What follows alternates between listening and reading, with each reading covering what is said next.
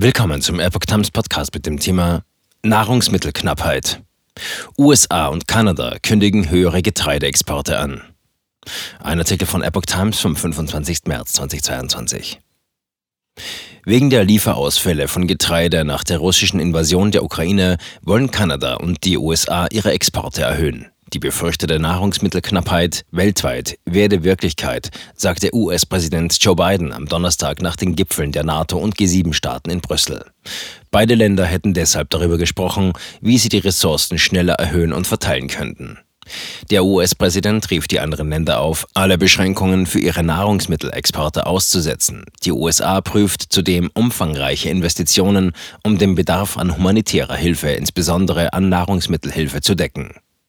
Darüber hinaus will Kanada seine Ölexporte um etwa 5% erhöhen. Ottawa reagiere auf die Hilfegesuche von Verbündeten, die aufgrund des Konflikts in der Ukraine mit Engpässen zu kämpfen haben, sagte der zuständige Minister Jonathan Wilkinson am Donnerstag. Kanada ist in einer einzigartigen Position, um zu helfen. In diesem Jahr hat die kanadische Industrie die Fähigkeit, ihre Öl- und Gasexporte schrittweise um etwa 300.000 Barrel pro Tag zu erhöhen, um russisches Öl und Gas zu ersetzen, erklärte Wilkinson weiter.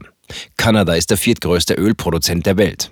Der Ausbruch des Krieges in der Ukraine hat die Preise für Erdöl stark in die Höhe getrieben. Wichtige Volkswirtschaften wie die USA und Kanada haben als Sanktion gegen Moskau die Einfuhr von russischem Erdöl verboten.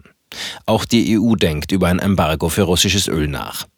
Die Ukraine und Russland stehen außerdem für rund 30 Prozent der Getreideexporte weltweit. Wegen der Kämpfe und geschlossener Häfen in der Ukraine sowie aufgrund der Sanktionen gegen Russland sind die Lieferungen drastisch eingebrochen. Die größten Importeure von Getreide aus Russland und der Ukraine sind aber vor allem bevölkerungsreiche Länder wie Ägypten, Türkei, Bangladesch und Nigeria.